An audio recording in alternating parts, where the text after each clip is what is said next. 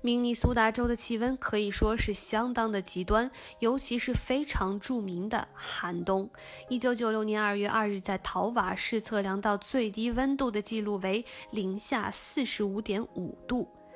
有意思的是，由于太平洋内的海流的影响，当明尼苏达州非常寒冷时，阿拉斯加州往往比较温暖。同时，作为美国中部大平原的一部分，明尼苏达州的夏天往往非常的炎热。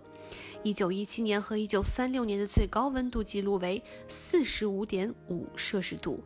一月的平均温度为零下11.5摄氏度，七月的平均温度为22.8摄氏度。接下来，我们来看一下明尼苏达州的经济情况。一九九九年，明明尼苏达州的平均收入为三万零七百四十二美元，美国全国平均收入为两万八千五百四十六美元，平均家庭收入为四万八千美元，列美国第八位。各个县的数值差别很大，从一万七千三百六十九美元到四万两千三百一十三美元不等。一般来说，农村地区薪水比较低。双城地区是一些大公司的总部，比如三 M 公司、美国西北航空公司、塔基特公司、美国银行、美敦力克雷公司、宜敏信和富国银行的地区总部。虽然只有一小部分的居民，约百分之二，称为自己是农民，农业在明尼苏达州的经济中却占有一个重要的地位。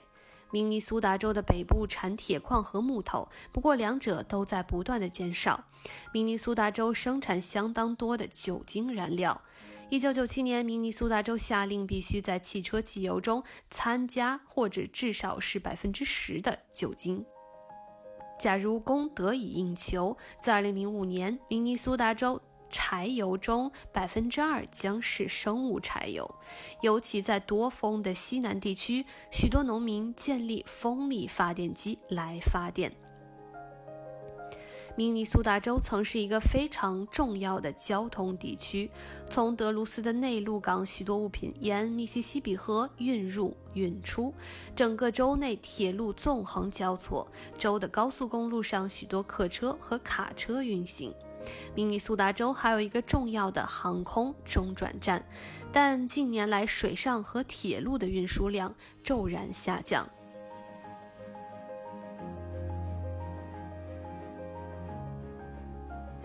有人认为明尼苏达州是一个收税比较高的州，它有收入税和销售税。此外，对一些常用物品如烟草、汽油和酒精，它还收特别的税。对衣物、服务或未加工的食品，州不收销售税。一九九八年，明尼苏达州的居民平均向州和地区缴纳他们收入的百分之十一点八作为税收。一九九七年，人均零售值为一一万两。一万零二百六十美元，比美国全国的平均还要高出一千两百美元。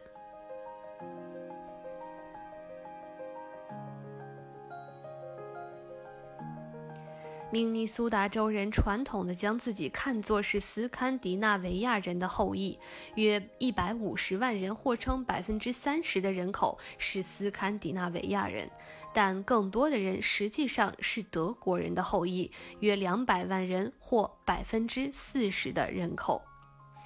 最近的移民在明尼苏达州建立了美国第三大苗族人群，他们主要来自老挝、柬埔寨和越南。此外，还有许多来自索马里的人在这里定居。